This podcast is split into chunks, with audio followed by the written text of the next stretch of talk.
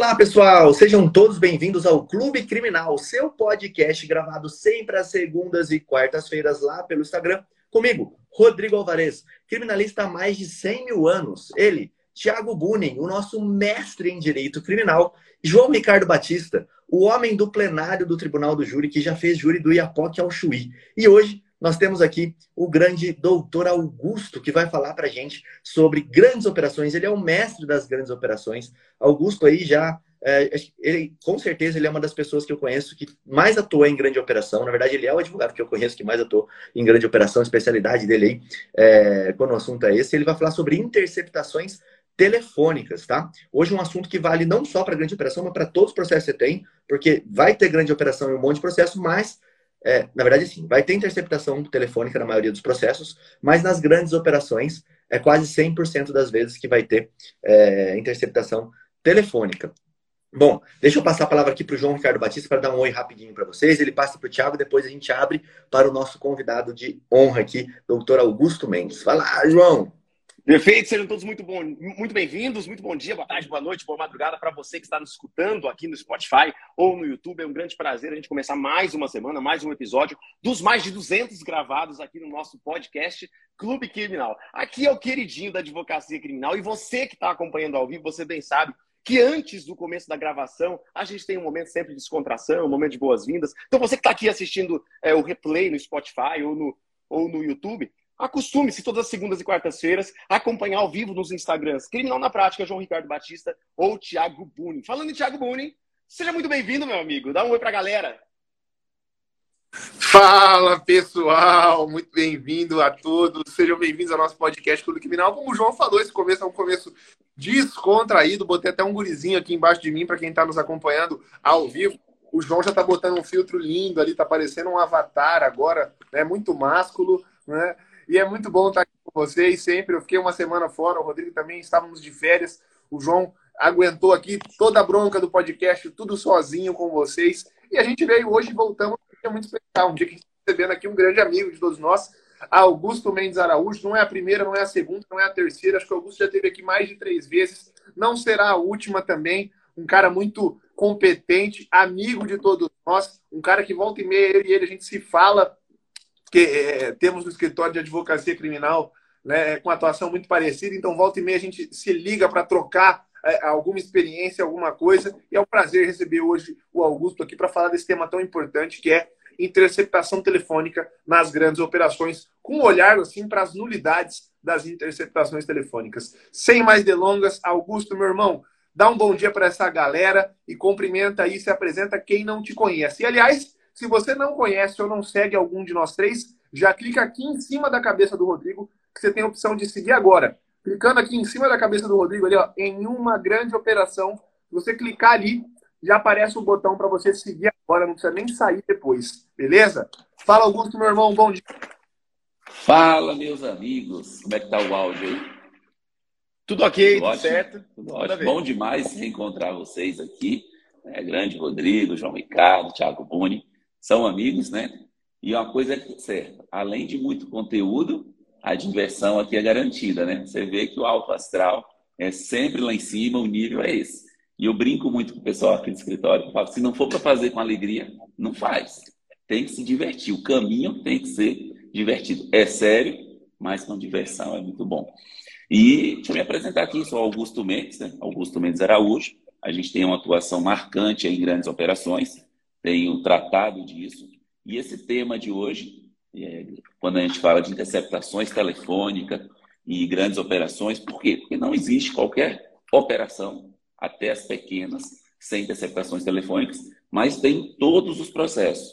E por que, que eu sugeri esse tema para a gente tratar aqui? Porque 70% dos processos em que eu vejo os pedidos de nulidade, eu vejo feito de uma forma com pouca efetividade.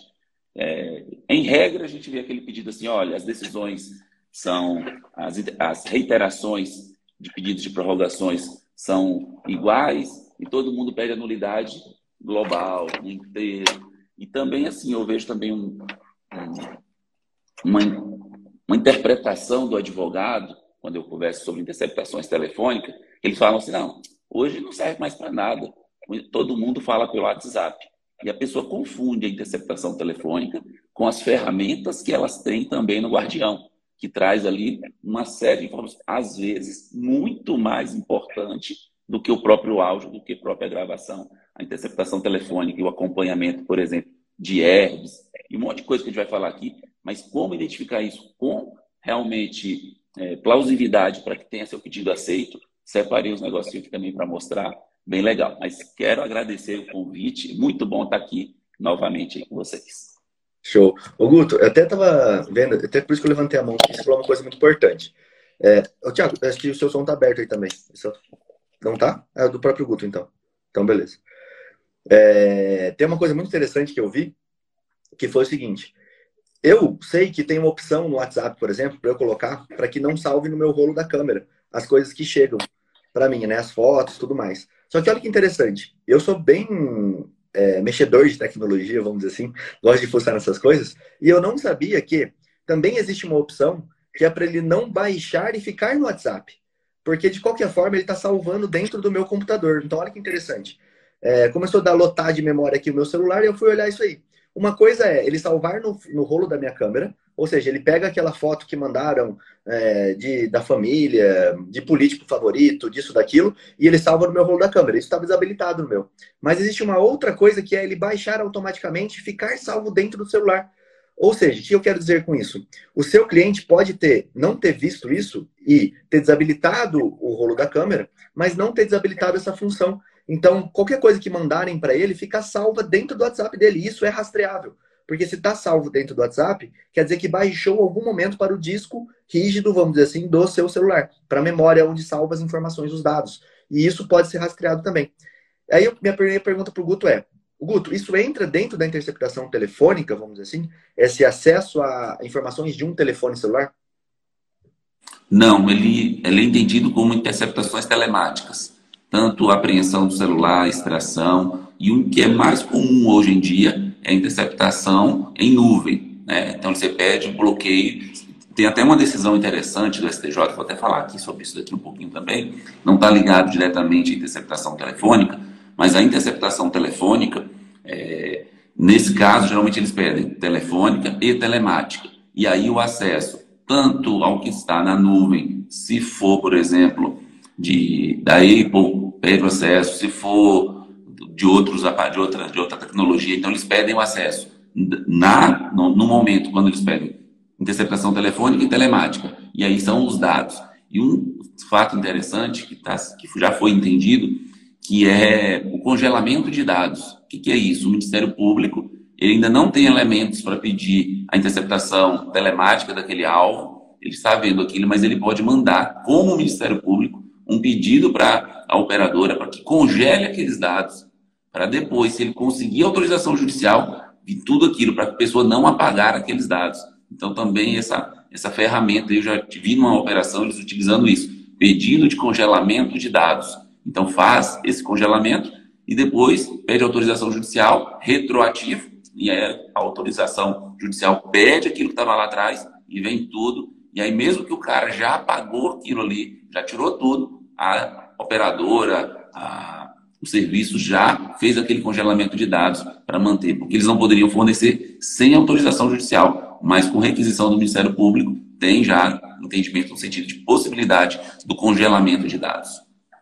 Cara, que tema muito interessante esse, eu sempre trago essa discussão, é, aí posso chamar Tiago e João também para contribuírem, que é uma pergunta que eu sempre me faço. Inclusive o doutor Bruno está por aqui também, é, criminal e prática, sigam ele aí, pessoal. É, eu já discuti com ele em uma live aqui também, que foi bem interessante, que é, que é o seguinte, Guto. Não sei, acho que eu já falei isso com você, mas eu não lembro se, se sim ou se não, mas eu sempre gosto de voltar nesse tema. Eu poderia apagar o meu WhatsApp do meu celular, desconectar ele, mandar uma mensagem lá para o WhatsApp. Vamos, vamos dizer, estou, fui preso numa operação, aprenderam o meu celular. Eu mando uma mensagem para o WhatsApp, isso é possível, e peço para que ele é, apague o meu WhatsApp daquele número específico, porque eu perdi meu celular, enfim, por N motivos. Vocês acham que isso configuraria algum tipo de crime? É, porque eu estou destruindo provas? Ou não? Porque justamente eu estou mexendo na nuvem e não no celular. Porque uma coisa é eu ter acesso ao celular e apagar o que está no dispositivo dele. Outra coisa é eu ter acesso à nuvem. Qual que, qual que é o entendimento de vocês? Vou começar pelo Guto aí. eu tenho o seguinte entendimento: a gente tem que tomar cuidado, primeira coisa, se essa orientação vem do advogado. Já que a gente está falando com um advogado aqui, primeira coisa, se essa orientação vier do advogado, e o Tiagão vai poder me ajudar aí, salvo engano, artigo 1 parágrafo 2 ou para, o artigo 2 parágrafo 1 é uma coisa ou outra da lei de organização criminosa, traz lá um tipo penal que é específico. Eu, toda vez que eu leio aquilo, eu falo, isso aqui foi feito para advogado, que é embaraçar de qualquer forma a investigação. Então, toda vez que envolver a organização criminosa, você já corre o risco de estar tá incidindo ali, fora, né, fora os demais crimes que poderão decorrer dali, né. É, então, fraude processual, de alguma forma, alguns outros elementos, mas esse é o tipo penal que mais me preocupa ali quando é a figura do advogado. É muito comum e quando acontece apreensões de celular, a primeira coisa a pessoa pergunta para o advogado, né? Ah, meu telefone eu tenho aqui a senha e eu posso apagar ele integralmente. Posso fazer ou não posso fazer? Falou, meu amigo, se já... e aí a Polícia Federal também já tem esse. É, tem um manual, olha o que aconteceu certa vez. Eles foram cumprir, foi na Operação NEPS, que é daí do Mato Grosso, do Mato Grosso do Sul, Operação NEPS. Eles foram cumprir um mandado de busca e apreensão aqui na casa de um policial rodoviário, na empresa do policial rodoviário. E aí veio o manual de como deveria ser feito o cumprimento daquele mandado de busca. Eles pegaram tanto a coisa que esqueceram esse manual em cima da mesa. E aí eu peguei esse manual para ler depois. E eu achei interessantíssimo. A primeira coisa, pegou o celular, modo avião. Primeira coisa. Segundo, pergunta a senha. Por quê? No susto a pessoa fala. Então ele já vem com um adesivozinho, já coloca no fundo do celular e já anota a senha. Então eles têm um manual de como fazer o cumprimento do mandado de busca e apreensão nesse sentido. Então eu achei muito interessante. Por que o modo avião? Justamente para evitar isso daí para evitar que seja apagada a nuvem, para evitar que seja apagados os dados do celular. Então, eles já têm essa preocupação. Mas que mais me preocupa na figura do advogado é a lei de organização criminosa no embaraçar de qualquer forma. E aí abre um campo subjetivo muito aberto, muito extenso, e que a depender da maldade ou da bondade do Ministério Público, até menos que isso pode configurar. Rodrigo, vamos para o momento palestrinha. eu tenho gostado muito. Pena que eu tô sem meus áudios aqui. Pena que eu tô sem meus áudios. eu tenho gostado muito de falar desse tema. Esse é um tema que me, me, me intriga muito. A gente discute muito isso aqui no escritório. É... Eu até tava, tô com um artigo aqui selecionado para ler sobre isso, mas não tive tempo ainda de ler. É um artigo desse livro aqui, que é um livro sobre provas, em homenagem ao ministro Sebastião Reis. E aqui tem um artigo da Fernanda Tortman, que é uma advogada do Rio de Janeiro, casada com Juarez Tavares, um dos maiores penalistas do Brasil. E o nome do artigo é bem interessante, olha só. O limite ao direito do investigado de destruir provas que o incriminem. Qual que é o limite dele poder destruir, destruir acabar com provas que o incriminem? Bom, a primeira advertência que o Guto fez, essa é a mais importante, né? Você, como advogado, né, não pode orientar o seu cliente nesse sentido de forma alguma. E você vai receber essa pergunta. Porque o João recebe, o, o Augusto recebe, eu recebo, o Rodrigo recebe também. Doutor, meu celular, o que eu faço com ele? Posso apagar meu celular? E você tem que ser direto, falar, meu amigo, isso é algo que, que, que diz respeito a você. Eu não posso indicar a apagar, tá? E a minha conduta é sempre falar para você, tenha cautela. Cuidado que tudo que você fizer a partir do momento que você está no radar de uma investigação, de um processo criminal, isso pode se revoltar contra você, tá? Então, na prática, toda cautela é necessária, tá? Agora, para a parte mais teórica, é, para a parte mais teórica, eu, eu defendo a seguinte posição, não sei se vocês concordam. Eu acho que o acusado, pelo princípio da não autoincriminação, pela garantia do direito ao silêncio, da não autoincriminação, o nemo tenetum sedentegere, ele pode praticar qualquer conduta que esteja dentro da sua esfera de pessoalidade. Tá? Então, na, o celular dele faz parte da esfera de pessoalidade dele. A inviolabilidade da comunicação telefônica é uma garantia dele enquanto sujeito. As correspondências que ele recebe, então os e-mails que ele recebe, correspondências físicas e etc., são dele também. O que eu acho que configura uma obstrução, um embaraço da investigação, é quando ele começa a, a praticar atos que ingerem para além da esfera particular dele, para além da esfera pessoal. Quando ele começa a, a, a embaraçar a partir de outras pessoas. Então, quando ele tenta convencer alguém a não prestar depoimento, a falar ou não falar algo, quando ele pede um documento que estava na posse de outra pessoa, para daí, na posse dele, destruir esse documento. Então, é, é, a doutrina até num momento fez diferença entre conduta omissiva, viu, João e Rodrigo? Tá? A doutrina, por um momento, falou: olha, o, o acusado pode tudo que for condutas omissivas. Ele não pode fazer condutas comissivas. Hoje ela já evolui. Hoje ela já evolui nesse sentido que eu estou dizendo. O acusado pode tudo, de acordo com o Nemo Teneto DTGR, a não autoincriminação, tudo que esteja dentro da esfera particular dele. Ele não pode é ir para além da esfera particular dele, tá? Mas óbvio, isso é a teoria, tá? Eu tenho cliente no escritório que responde, o Augusto, por obstrução de justiça, tá? É, numa fase derivada da nepsis aí, porque ele se recusou a passar a senha. Porque ele se recusou a passar a senha do telefone. Tá? Um caso que eu tenho certeza que o STJ vai derrubar, porque há alguns precedentes nesse sentido. Tá? É um caso que eu até quis deixar isso via recurso especial e não adiantar sobre HC, porque eu quero formar um precedente nesse caso num recurso especial. Porque eu acho que seria mais interessante. Porque HC tem vários. Tá? Mas a gente responde porque a polícia chegou na casa dele, pediu o celular e falou: passa sem. Ele não vou passar. E por conta disso ele responde por obstrução. Tá? Augusto. E, e, é um ponto interessante a gente observar também o seguinte: quando não configura, com certeza é uma dificuldade para conseguir a revogação da prisão preventiva. E aí fala assim, ó, em liberdade, em liberdade ele vai destruir. Na, na operação Lama Asfáltica, que foi uma operação também tem, tem, tem braços aí no, no Mato Grosso do Sul, o principal, a pessoa que foi mais difícil soltar na operação foi aquele, quando a polícia chegou para cumprir o mandado de busca e apreensão, ele pegou o notebook dele e soltou do 13 terceiro andar.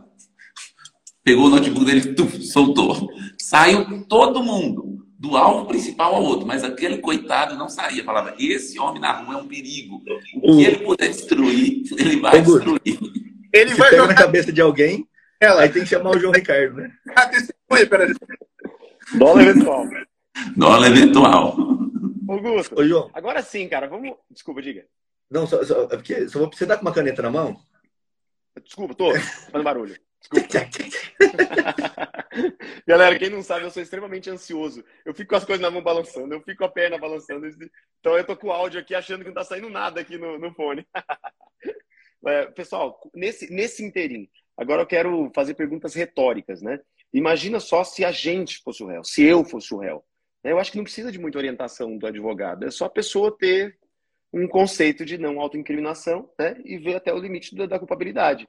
É, conhecer o juízo, né, do máximo, se eu fosse cliente, eu perguntaria para o advogado, como que é o juízo? Eu vou ficar preso por conta é, de, uma, de um não fornecimento de, de senha? Né? Eu vou ficar preso se eu, não, se eu não me incriminar apresentando algumas coisas ou não apresentando, né? Então, eu acho que é, essas pessoas que são réus numa grande operação, eles eles nem precisam de orientação nesse sentido, né? Deixa eu, show de bola. Deixa eu passar também uma pergunta para o Guto, que eu acho que é muito interessante, que é assim, tem uma coisa que o pessoal não olha, é que existe uma diferença entre atuar no criminal e atuar em grandes operações. E aí eu achei bem legal esse tema que a gente trouxe ontem, porque uma das grandes diferenças é essa, é uma interceptação telefônica.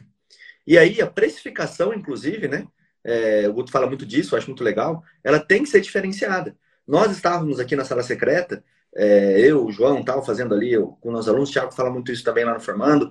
É, e o que aconteceu? A pessoa trouxe um exemplo para a sala secreta, para a gente pôr em discussão ali, de um processo que tem, sei lá, mais de mil folhas de interceptação telefônica. Não tem como a gente discutir isso dentro de, um, de uma sala secreta, dentro de um, é, de um momento que a gente está trazendo para uma tese, porque é muito peculiar, né? muito pontual. E aí, Gus, queria que você falasse um pouquinho disso e depois a gente entra nos temas que você escolheu ali. Como que uma interceptação telefônica dificulta um processo ou facilita um processo de grande operação, enfim, qual que é essa diferença? A interceptação telefônica dentro de uma grande operação, ela traz um radar de muita coisa. Ela traz um radar, primeiro, de quanto você vai cobrar. Então, é o seguinte, o que, que a gente tem aqui como praxe do escritório em grandes operações? Sempre vai ser segredo de justiça. Então, a primeira coisa, você nunca vai juntar uma procuração daquela procuração que você tem comum no seu escritório. Você vai juntar uma procuração específica, específica para fins de, de precificação. Então, a procuração que você vai juntar, sob pena de causar danos irreversíveis ao seu cliente e você ser responsabilizado posteriormente sobre isso. Como, por exemplo, se você juntar uma procuração comum, começou a contar o prazo, por exemplo, do, da decisão que determinou o sequestro de bens. E você tem cinco dias ali para recorrer daquela decisão. Então, olha o risco de você juntar uma procuração sem saber como fazer. Então, primeiro ponto, você precisa ter acesso a essa grande operação. E aí a interceptação telefônica é onde eu corro logo. Primeiro lugar que eu vou numa interceptação telefônica para precificar é na interceptação telefônica e na interceptação telemática. Por quê? Porque ela vai me dar o radar de quem é o alvo, de qual é o nível de envolvimento do alvo, de qual que é o nível financeiro do alvo. Então ali você consegue extrair daquilo ali todo o caminho que você e também qual é o nível que você vai ter de trabalho. O que, que eu vejo muita gente? Olha, entrei numa grande operação, empolgado, agora sim, agora vai a minha advocacia. Aí precifica mal, não consegue entregar um serviço de qualidade, não consegue analisar então, eu trato grandes operações que não é, você não faz uma proposta de honorário. Você faz um projeto de honorário.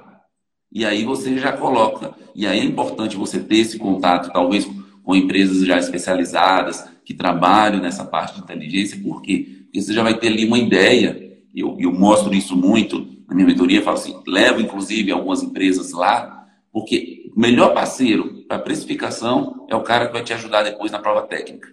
Ele consegue te dizer, olha, e aí tem um pulo do gato, que eu não vou falar aqui hoje, que é você consegue, na interceptação telefônica também, identificar os, os próximos alvos e as próximas fases da operação. Então, naquilo ali é o é assim, a cereja do bolo de qualquer grande operação é a interceptação telefônica, telemática e ambiental, que tem crescido muito, muito, muito a interceptação ambiental. Eles têm utilizado depois do WhatsApp, é, eles falam, olha, a gente precisa da gravação ambiental. Geralmente em carros, em veículos. Você manda o carro para revisão, volta com a gravação ambiental de lá. E aí, mesmo critério, 15 dias para prorrogar, só que tem um detalhe. Lá você coloca já. É, você não tem como ficar pedindo para implementar o período. Você tem, tem, um, tem um cuidado especial, tem uma forma diferente de contar os prazos da interceptação ambiental. Mas, de fato, é, Rodrigo, voltando aqui à precificação, aquilo ali é radar. E o melhor de tudo, sabe o que, que é? O pessoal acha que o, o precificado em uma grande operação, eu vou perguntar para o Tiago, que atua muito em grande operação, né? É o menos, o que dá menos trabalho é a precificação. Por quê? Porque quando você vai para uma grande operação, tem a vida do cara está tá, tá, tá escancarada. Patrimônio, por exemplo, a gente tem uma operação aqui que a gente advogou para 22 alvos. Sabe qual era o, o número de bloqueio por CPF? 10 trilhões. Nossa. Você acha que ele vai estar preocupado com o valor do seu honorário? Ele está preocupado que você apresente a ele uma proposta. E aí, quando você vai para empresário, que é o mais legal das grandes operações, não é do tráfico de drogas. É a maioria em tráfico de drogas, eu acho que uns 40% é só tráfico de drogas. O restante vai nos outros crimes. Só que depois da pandemia, quem está fazendo parte de grandes operações? São os empresários. E o empresário ele está acostumado a gerir a empresa com orçamento.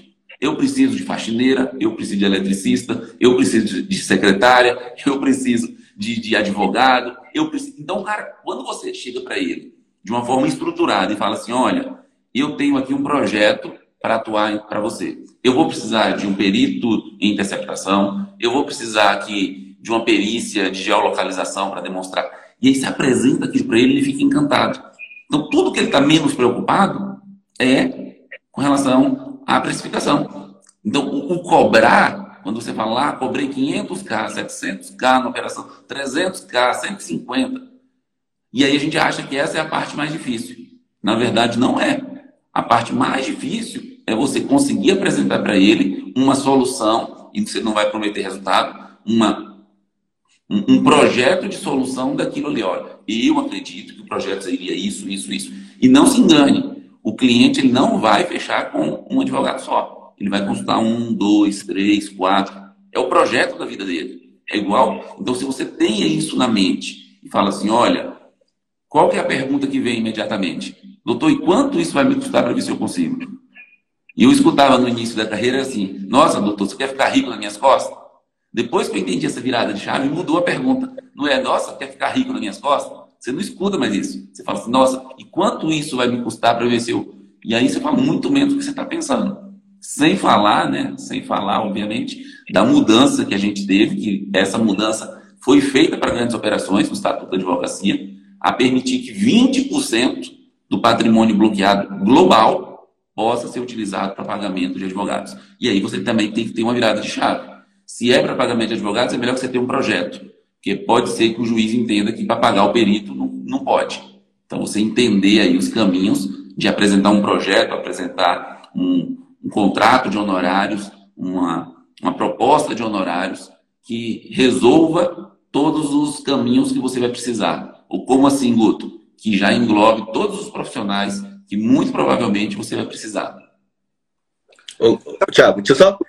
Eu não posso perder esse momento, rapidinho, já faço falar para você, que vai ser bem interessante. O nosso amigo do penal tributário aqui, o Humberto, falou ali, ó. É, uma vez precifiquei pensando que era um processo e até hoje atuo em desdobramento desse processo. Essa dica do projeto é de ouro. Muito legal. E o Bruno também falando aqui, Bruno Miranda, falando que cada vacilo do cara que você vê no IP, você coloca um zero a mais. E aí, o Guto falou isso, né? Você quer ficar rico nas minhas costas? O interessante é a forma como você demonstra. Processo de grande operação, você vai cobrar 10 mil reais lá do cara para ele fazer um processo de grande operação, é, e ele vai ouvir isso de um advogado falando: olha, eu cobro 10 mil reais de você. Quando ele sentar na sua frente, é legal você falar para ele assim: ó, só de interceptação eu tenho mil páginas. Você fala pro cara: sabe o que é mil páginas? É isso aqui, ó. Foi até buscar ali um livro que tem mil páginas. Você acha que o cara, por 10 mil reais, ele vai ler tudo isso daqui com a dedicação que ele tem que ler? Ele tem que parar o escritório dele para fazer praticamente só isso. Quantos meses você acha que o cara consegue sobreviver com 10 mil reais? Faz essa conta. Se o cliente entender isso, que com 10 mil reais ele vai ter que parar o escritório dele, ele vai pensar, cara, se demorar 10 meses o processo, eu estou pagando mil reais por mês. Esse cara não consegue sobreviver com mil reais por mês da advocacia dele, né? Vamos dizer assim. Ele vai precisar de um complemento, vai precisar pegar vários processos. Então, o cara que entra numa grande operação tem que entender isso.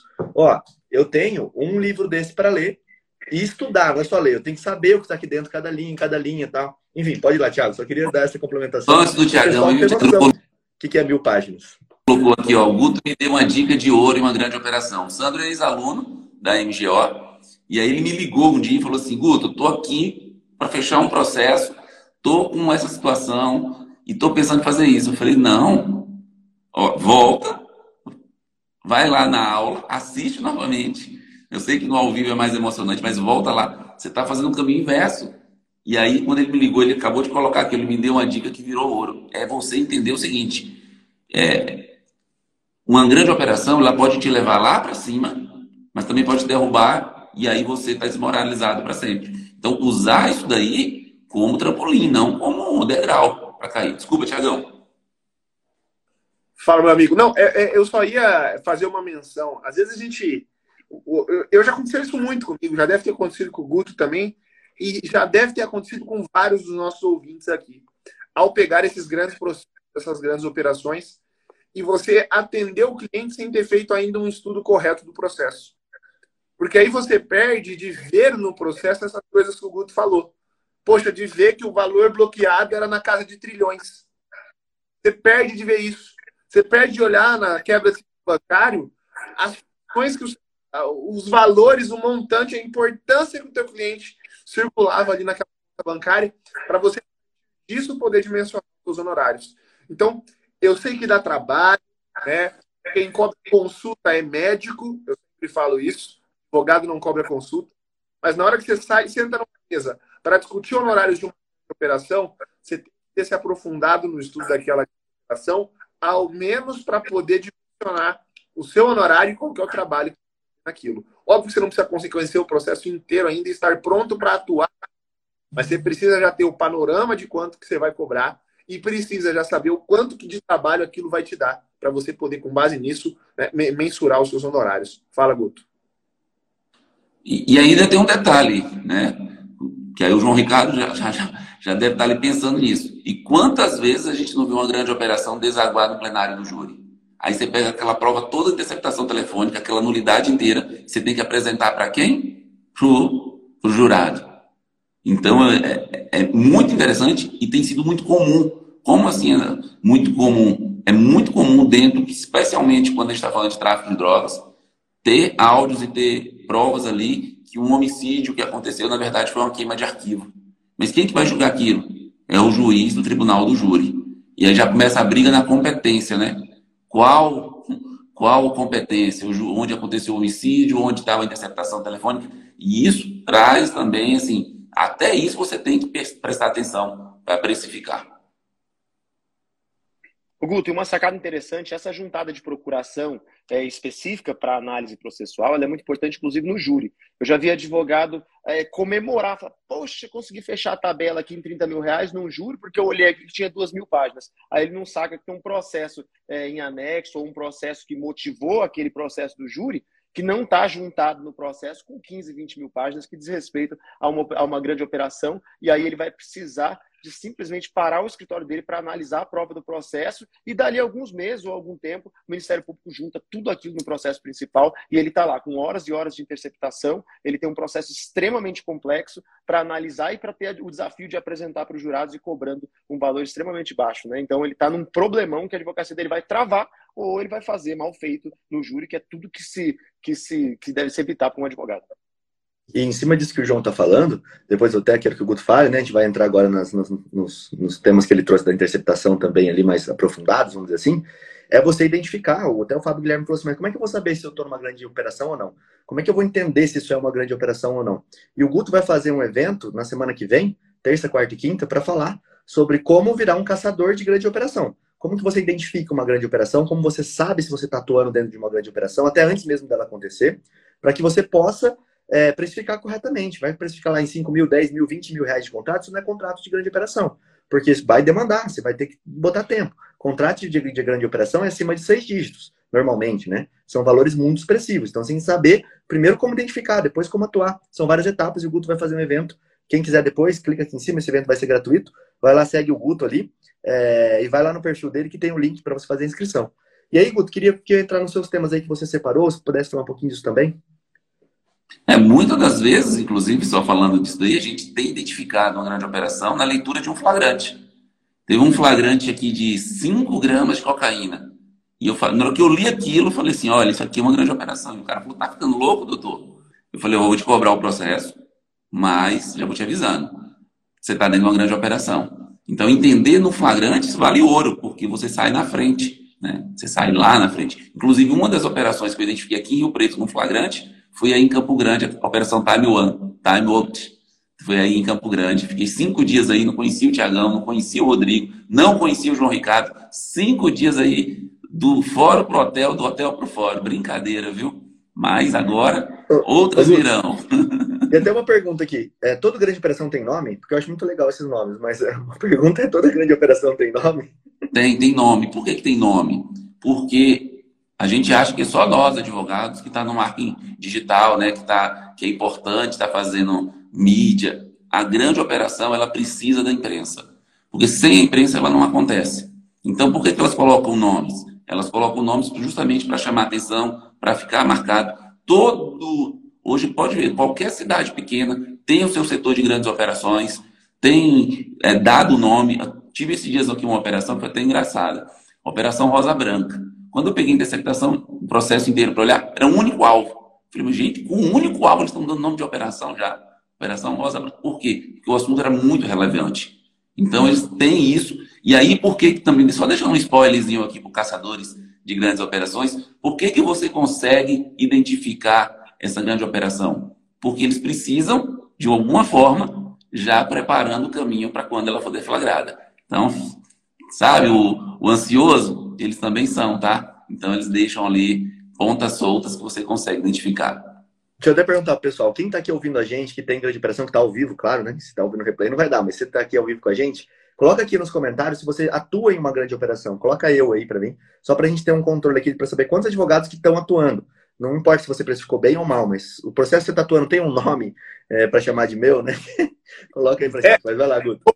Coloca, e coloca aquele que tem o um nome mais. aquela operação que tem um nome mais bizarro, assim, que você já viu. Aquela operação que tem um nome mais diferente. Mas, ô Rodrigo, é exatamente isso que o Guto falou.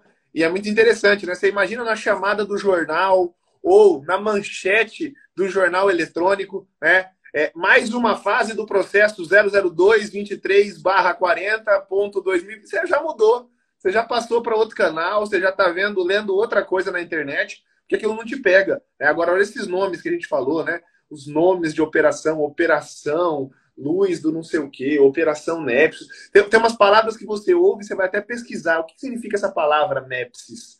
Você vai olhar que às vezes é uma palavra que veio do latim, que tem algum significado e etc. Eles fazem muito né, essa brincadeira. Então é bastante interessante. Eu acho que é uma forma de transformar o processo, coisificar o processo, transformar o processo numa mercadoria. Eu sou completamente contra isso. Eu acho que uma próxima lei de abuso de autoridade deveria né, é, proibir que os processos tivessem nome né, de operação, porque eu acho que isso torna o caso assim mais midiático. Mas tem também os dois lados, né, Guto, disso aí. Sim, inclusive, dificilmente você sabe o número de código de um processo de uma grande operação. Porque é. você chega no cartório, tudo é assim, operação tal, operação tal. O que você quer ver, doutor? Ah, processo da operação tal. Você nem lembra nome de número de processo. Apesar de você consultar bastante, você, você vincula sempre o nome. Vamos falar de nulidade Mas... um pouquinho? Vamos, vamos. Mais de 10% das pessoas, assim, eu contei mais de 20 e tantas pessoas falando que atuam em grandes operações aqui. É mais de 10%, até me assustou esse número aqui. A galera bombando de atuação em grande operação aí, e os nomes. Eu gostei da Operação Tripa. que interessante. Vai lá, Guto, vai lá. Uma pergunta aqui, quem quiser responder, responde, viu? Quem dessas aí acha que precificou errado, coloca eu. Quem acha que precificou errado, depois fala assim, eu. Falo, nossa, mandei mal aqui na precificação, poderia ter sido melhor. Duas, duas nulidades assim que eu vejo acontecer sempre e uma é de uma má fé assim, terrível e eu falo abertamente porque eu tenho como comprovar isso em pelo menos quatro grandes operações. Nas três últimas eu consegui identificar isso depois que eu peguei esse. Geralmente, como é que acontece? Como é que o advogado analisa a interceptação telefônica? E agora a gente está indo para os diálogos, tá? Você pega a interceptação, você lê e vê lá. Vamos usar aqui o alvo Fernando. O alvo Fernando falou com o alvo Juca e falava assim: iria chegar sem camisas verdes. Aí vem a polícia e fala: olha, sem camisas verdes, na verdade são 100 quilos de maconha. Aí vem o outro. Fernando falou com o João, dizendo que o seguinte, que o, que o gado já está no pasto. Gado aqui é uma referência à cocaína, tá? Então, é, o gado aqui era 500, 500 cabeças de gado, já chegou na fazenda, chegou, era cocaína.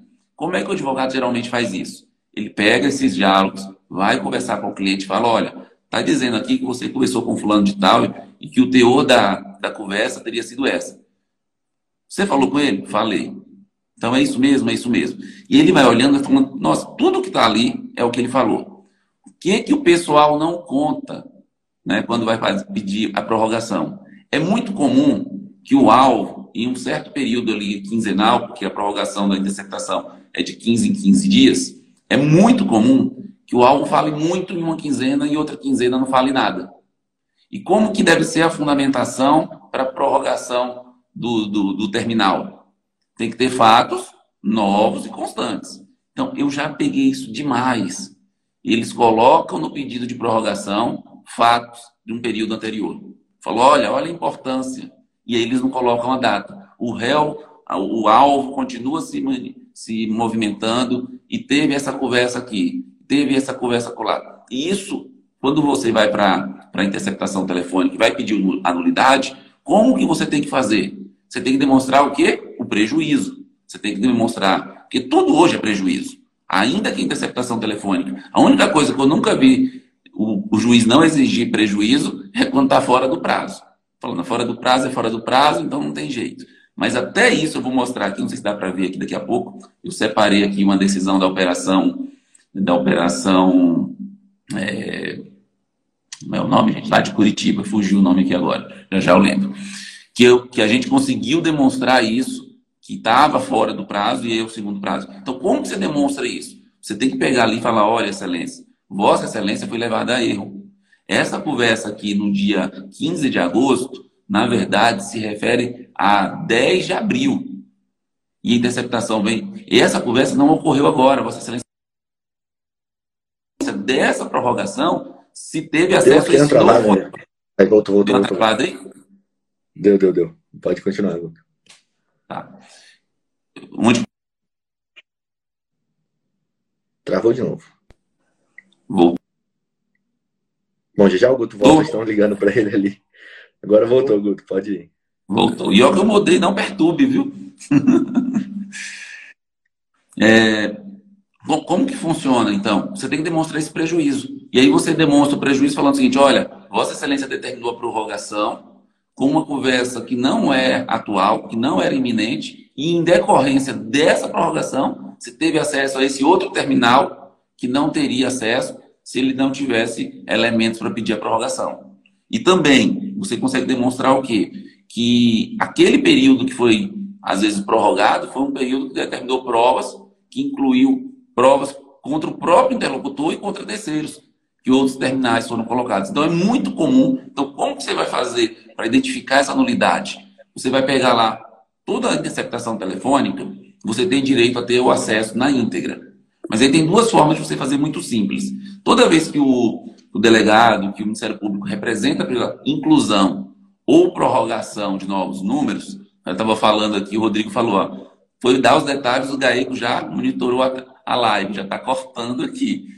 Como que você vai fazer? Você vai pegar o CD. Então, todo pedido de prorrogação tem que vir acompanhado do CD, com aqueles áudios daquele período. E escuta.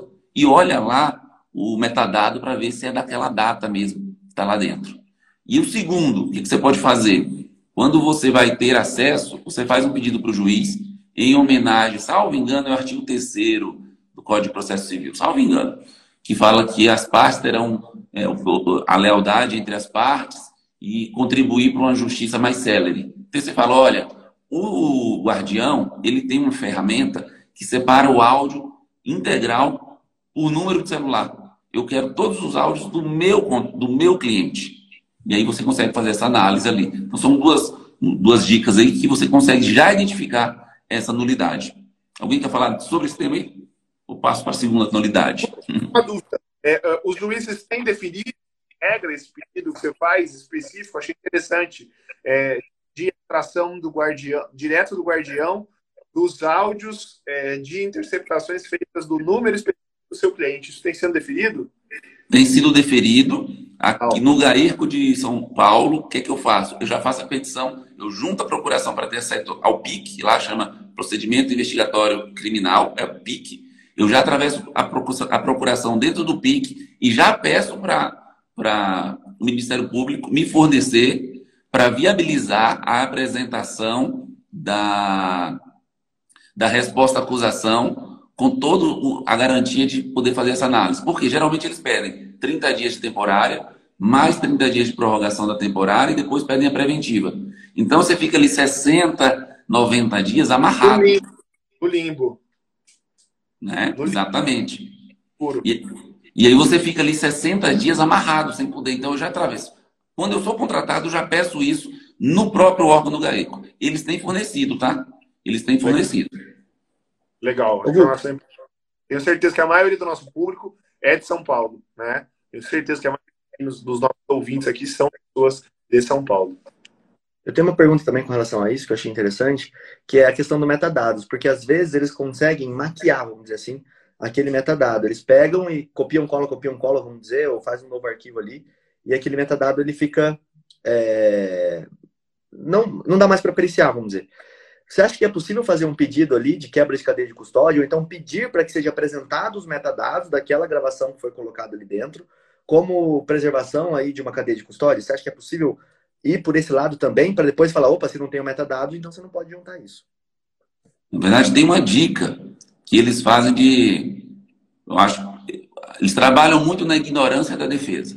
Falou, olha, essa aqui a defesa não vai saber, a gente não precisa mandar. Quantas vezes vocês já viram a tabela de números de interceptação vir em, só vem em PDF. Só vem em PDF. Se você pedir para eles mandarem como a empresa compartilham, meu amigo, resolveu o seu problema. Você vai ter ali a tabela pronta, sabe? Em Excel. Você pede, eu quero a tabela em Excel, na forma em que a, operadora manda para vocês. Só que o que eles fazem? Eles transformam em PDF sobre a justificativa de que não pode, que não, o sistema não, não aceita. Aí você atravessa um pedido direto e fala assim: Eu quero a tabela. Que ali você consegue fazer toda essa conferência. Vou até abrir aqui, enquanto a gente vai falando aqui da Operação Campus. Na Operação Campus, a gente conseguiu demonstrar a nulidade através dessa tabela. Vou abrir aqui para mostrar para vocês, acho que vai dar para ver sim. E é interessante porque essas tabelas você consegue fazer muita coisa com ela. Exemplo, ver qual foi a palavra mais utilizada, é, procurar por uma palavra específica, às vezes o PDF ele bloqueia esse tipo de coisa. Então, assim, dá para fazer muita coisa com o Excel, que é muito interessante é, para você quando você tem uma tabela editável. Muito interessante isso. Fora os metadados que vão vir mais precisos, né? Olha aqui, ó, vou compartilhar aqui, acho que vai dar para ver. Vamos ver. Ela vem assim, ó. Não sei se está dando para ver também. Uhum. Tá vendo aqui os nomes dos alvos relacionados? Você recebe tudo isso daqui em mãos. Aí você clica aqui embaixo, ó. Você muda para a planilha 2, você já tem os alvos, quando que foi, quem que é. Por exemplo, aqui a gente fez a pesquisa. Olha o que, que a gente identificou aqui. Nessa, nessa daqui. Olha a nulidade que a gente identificou. Olha que sacanagem. Para mim, isso é sacanagem. Eles pegaram uma pessoa e falaram: olha, essa pessoa a gente não conseguiu identificar quem que é. Esse alvo aqui. Pedro Goldiner. Não conseguimos identificar quem que é essa, essa pessoa. Só que eu fui olhar, logo que joguei na tabela, aquele número. Na verdade, eles sabiam quem que era. É o alvo que mudou de nome, só que tinha um período dele lá no início que ele foi incluído sem autorização judicial. Então você vai para a audiência e foi perguntando, foi perguntando. Mas você não, eu lembro muito disso, que eu perguntei assim pro, pro técnico, né, pro policial, falei assim, e o Pedro? Quem que é o Pedro? Doutor, isso é a pessoa que a gente mais queria saber. Eu falei, é, eu tenho uma pergunta para fazer para você. Você sabia que o Pedro usou o mesmo terminal quando era Ricardo? O alvo Ricardo? Lá, quando foi incluído, que vocês não pediram a prorrogação? Não, como assim? Eu falei, excelência, abre a tabela aí, está juntada, a gente fez a juntada em cartório, então você consegue demonstrar através dessa tabela de uma forma muito clara o prejuízo, ah, ou a má fé, ou o desconhecimento talvez passou despercebido. Pode ter passado despercebido. Mas para mim ficou muito claro que era um dos principais alvos não identificados, que é o HNI, homem não identificado. Então, assim. Ó, tem até uma pergunta interessante aqui, Guto, da MM Advogada, meritíssima. Mesmo sendo processo físico, consegue a tabela? E aí eu acho interessante, né? Porque nesses casos, hoje em dia, não tem mais uma empresa que manda em carta isso, né? O processo ele pode ser físico, mas aquela mídia chegou para o Ministério Público, chegou é, talvez até para o juízo em mídia digital. Por isso que muitas vezes eles juntam um CD ou um pendrive dentro do processo. Inclusive você, advogado, pode fazer isso também. Você pode juntar uma mídia, um CD, um pendrive. Eu acredito que aqui em Mato Grosso do Sul, pelo menos para a defensoria, a gente já consegue juntar mídia. Tiago, João, vocês conseguem juntar mídia no SAGE? Conseguem também, né? Ah, legal. Aqui já dá, mas não é todo lugar que tem juízo digital. Oh, vou mostrar um negócio. Nem que não for digital, o Rodrigo, é só ir no cartório, levar o CDzinho e junta também. É, sim. É que eu falo de juntar direto, né? Dá para você juntar direto no negócio da mídia digital. Agora, o CDzinho, o, o, o pendrive, acho interessante. Só que qual que é o grande problema? Eu já conversei com vários juízes que têm medo de abrir esse pendrive. Porque ele tem medo que, o, que alguém colocou alguma coisa lá, um, um vírus, alguma coisa assim, quando ele espetar o pendrive, o computador dele passa a ser monitorado também. Então é, é um risco. Né? Olha isso aqui, ó. Ô, Rodrigo, a gente tem adotado também o QR Code e o link. Né? Às vezes a pessoa se sente mais segura. Eu tenho feito todas as formas possíveis. Boto QR Code, boto o link, coloco, levo em, em CD ou levo em pendrive. E até rapidamente, aqui não é o assunto da live, até os depoimentos aqui agora, quando a gente sobe com recurso, eu tenho colocado a transcrição, para quem quer ver a transcrição, com os minutos da transcrição de um depoimento e coloco ao lado da transcrição o QR Code. Porque se quiserem bater ali para ver só aquele trechinho que eu coloquei para confirmar se foi isso que a pessoa disse, ela consegue. Então a gente tem feito dessa forma no escritório. Já vou pegar um para mostrar aqui para vocês como é que funciona. Respondendo a pergunta, sim, as operadoras elas só mandam em planilha de Excel. Elas encaminham o ofício falando, ó, recebemos e está aqui, está seguindo, tá seguindo o material. Então é só você requerer Talvez, e aconteceu já comigo, nem o magistrado sabia que existia essa tabela. Ele está acostumado a ver aquilo que aparece no processo. Olha esse processo aqui, Operação Enterprise. Operação Enterprise é a maior operação de tráfico de drogas ocorrida no ano de 2019 no Brasil. Olha isso daqui, eu pedi os dados depois da tabela. Olha o que, que o juiz falou. Outro sim, verifica-se que os documentos apresentados, conforme, olha aqui, dados relacionados na planilha anexa a essa decisão, é que a operadora, vou ler aqui para vocês ficar mais fácil, é que a operadora Vivo incorreu em erro na contagem de alguns prazos. Incorreu em erro. Porque o que a operadora sempre faz? Sempre. Ela inclui o dia do início e o dia do final. Ela não conta que hoje é um dia começando. Então ela colocou hoje, vamos supor que hoje é dia 20, só para ficar mais fácil. Ela começou hoje, ela começa a contar 21, 1, 22, 2, 20. Então tem sempre um dia antes e um dia posterior. Então dá sempre dois dias a mais de interceptação telefônica. E olha que interessante aqui nessa operação Enterprise. Quando a gente jogou essa tabela, tinha um período de prorrogação de um terminal e inclusão de um terminal novo, que aconteceu o seguinte: o diálogo que determinou estava justamente no dia em que, em que, que não era permitido. E olha como que o juiz tentou, né, de alguma forma, consertar isso daqui. Ele falou o seguinte: ó, não há prejuízo, porque o período será retirado, não será utilizado como prova. Como que não há prejuízo né? se aquele período foi utilizado para inclusão de um novo terminal. Então, cabe o quem? O advogado, o advogado do, do, da parte, ou qualquer outro advogado, se depois daquele período seu cliente teve interceptação, chamar isso aí para demonstrar esse prejuízo. E interessante aqui nesse caso, que na operação Enterprise, olha como é importante você entender o porquê. Só um advogado pediu essa tabela. Só um advogado. E veio. Quando veio, eu fui contratado. E aí veio a tabela, o advogado falou: está ok, podemos seguir. Só que eu joguei na nossa tabela. Quando eu fui conferir, eu vi que estava faltando ofício. Eu falei: não, excelência, não podemos seguir. Está faltando o ofício da operadora Vivo, da operadora Claro. Inclusive, olha o valorzinho que eu fui responsável. Estou até querendo mandar um currículo para lá, para ver se eles não me contratam para fazer o setor de triagem de receber ofício. Olha o tamanho da multa só na Vivo. 603.500 por descumprir a ordem. Nossa. 600. Quando eu falo que os honorários em uma grande operação é o ponto mais fácil, o pessoal não acredita. Só da Vivo, 603 mil por não cumprir o pedido do prazo de entrega dos ofícios. Ô Guto, você tocou aí num pra... numa coisa que eu tinha esquecido de falar aqui. Lembra? Eu peguei e falei que mais ou menos 20% da live aqui estava atuando, 20% não, 10% estava atuando. 20 e poucas pessoas falaram que estavam atuando em grandes operações, que eu contei os eus, né? Só de quem falou. E de quem falou que o preço ficou errado, foi 11 ou 12 pessoas que falaram que precificaram errado. Ou seja, 50% daqueles que eu contei precificaram errado uma grande operação e agora estão sofrendo com isso. E uma das consequências é essa, galera. Inclusive, quando você recebe a tabela do Excel, deixa eu só complementar agora outro assunto, é, você pode colocar uma condição lá na tabela do Excel, isso qualquer pessoa básica de Excel consegue fazer, que ele fica vermelho quando está no dia fora. Então você pega assim, ah, o dia 15 de, de abril é o dia limite. Se tiver no dia 16, se tiver um dia depois do dia 15, fica vermelho aquela linha. Então você já consegue puf, pegar várias linhas ali e o negócio pinta na tela para você o que não poderia ter acontecido. Então várias coisas legais que dá para fazer através da tabela de Excel, né?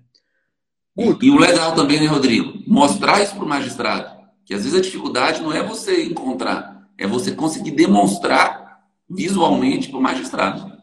Não, tenho certeza que muita gente está aqui nem sabia da existência dessa tabela em Excel. E vai atuar no processo de grande operação e não sabe detalhe. E o detalhe faz a diferença. Não é um detalhe, na verdade, isso é uma coisa gigante, né?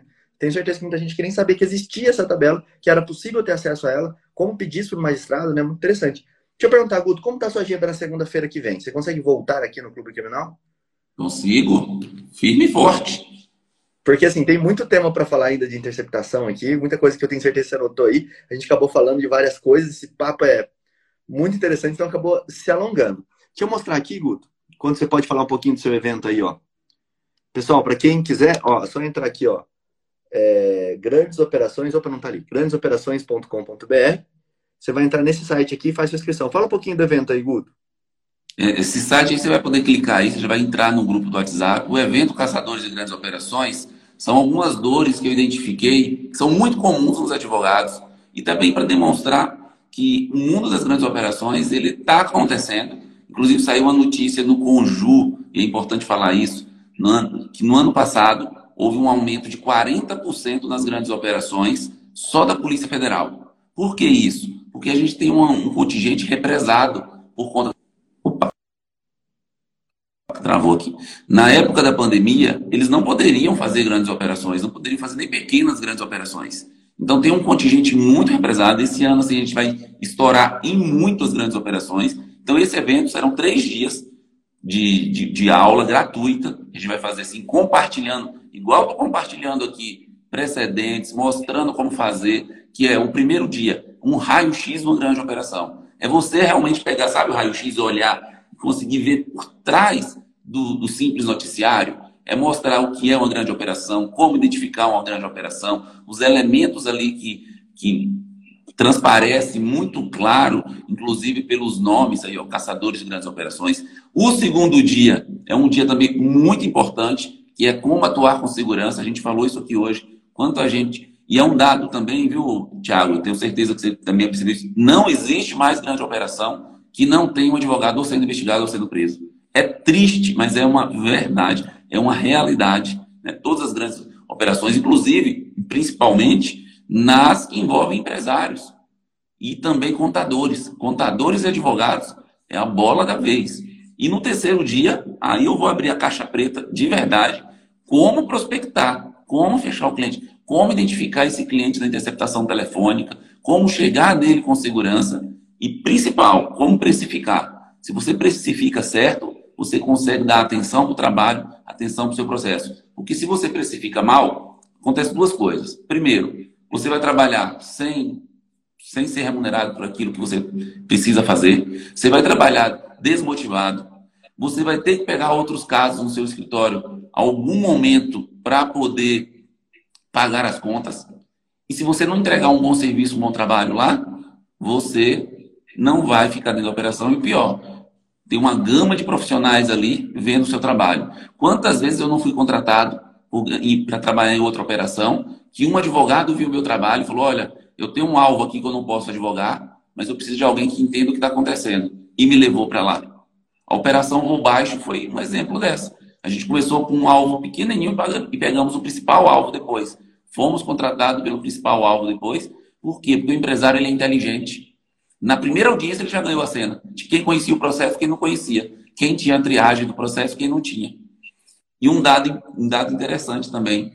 Dificilmente, dificilmente, por exemplo, eu vou dar um exemplo da operação voo baixo mesmo. O único advogado que começou e finalizou foi eu. Todos os demais foram trocados. É mais difícil você permanecer numa grande operação do que você entrar numa grande operação. E tem uma peculiaridade. O, advogado, o, o empresário, esse tipo de cliente que está vindo agora para o mundo das grandes operações, ele tem um advogado. Quem que junta a procuração primeiro? Esse advogado civilista esse advogado trabalhista, esse advogado da empresa. E isso é um prejuízo que, sim, por exemplo, ele juntou, passou mais de cinco dias, não procurou um criminalista, já perdeu um prazo importante, que é o prazo para interpor o recurso de apelação. Tem que interpor a apelação. No... Eu junto a procuração e junto a interposição de apelação. Pô, falou, doutor, já veio para tudo, hein? Já entrou com.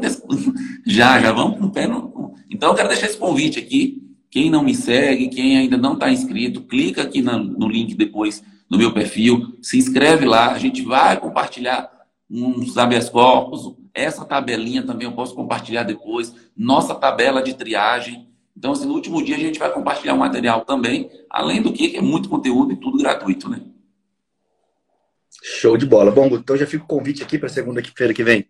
Você voltar aqui para a gente terminar esse papo, continuar. O pessoal é, gostou bastante do tema. A gente teve uma, um comparecimento massivo aí da galera aqui hoje. Legal, show de bola.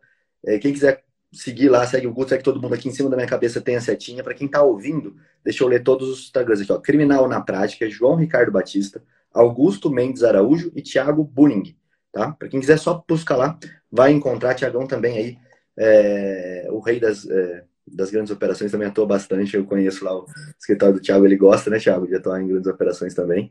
Eu já não gosto, porque na defensoria, quando você pega uma grande operação, é tipo cobrar pouco para atuar em coisa é, que você devia cobrar mais, vamos dizer assim. Você tem o mesmo trabalho, é um processo a mais no seu fluxo que você vai perder. Cara, eu já perdi seis meses estudando o mesmo processo. de uma operação lá em Campo Grande, em Três Lagoas, chamava Checkmate. E, assim, como o Guto falou, vários advogados foram presos nessa operação Checkmate lá de Três Lagoas e eu atuava para uma galera ali. Então, muito legal. Guto, valeu. Passar valeu, então. Show de bola. E assim, Tem né, mais, só, galera? só chamando atenção aqui, o site é grandesoperações.com.br, bem fácilzinho, tá, pessoal? Perfeito. Até mais, galera. Até, até segunda que vem, vem né, tamo aí. Abraço, Thiago. Até mais. Tchau, valeu. Valeu, pessoal. Falou.